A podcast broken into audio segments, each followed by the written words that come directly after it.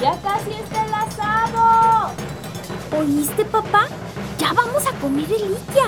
No, Emilia, aún falta un poco para que todos podamos comer. ¿Por qué?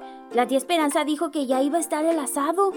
Porque antes de dar la reliquia tenemos que rezar el rosario y luego ya se reparte la comida a todos. ¡Ah!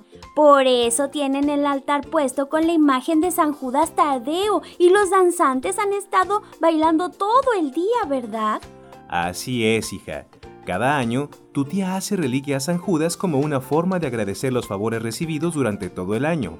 Entonces, ¿la reliquia la inventó mi tía para festejar a San Judas Tadeo? No, la reliquia llegó a la comarca lagunera con los inmigrantes zacatecanos. Ellos hacían una comida a base de siete sopas y un guisado rojo hecho de carne de puerco para venerar a algún santo al que eran devotos. ¿Hace muchos años? Sí, hace muchos años. Primero la gente llegaba a Viesca en la época colonial. Luego, gente de todos lados llegó a la comarca lagunera, en especial a Torreón, por medio del ferrocarril. Entre ellos muchos zacatecanos que hacían sus reliquias, que los pobladores de la laguna empezaron a adoptar, haciéndolo parte de su cultura y de su tradición.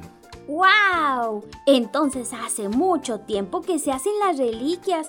Pero yo ya tengo hambre, mi pancita me hace ruidos.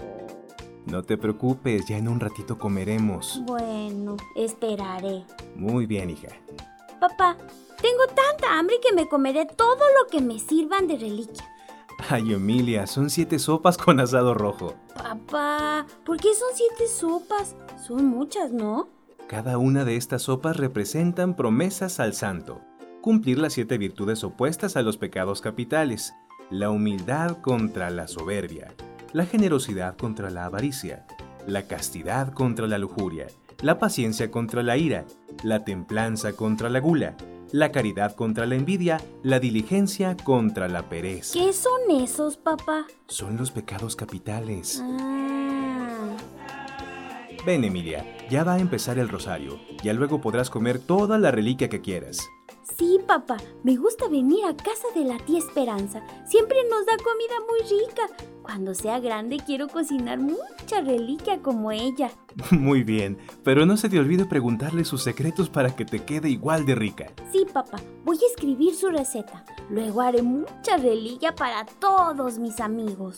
Ya veremos, ya veremos.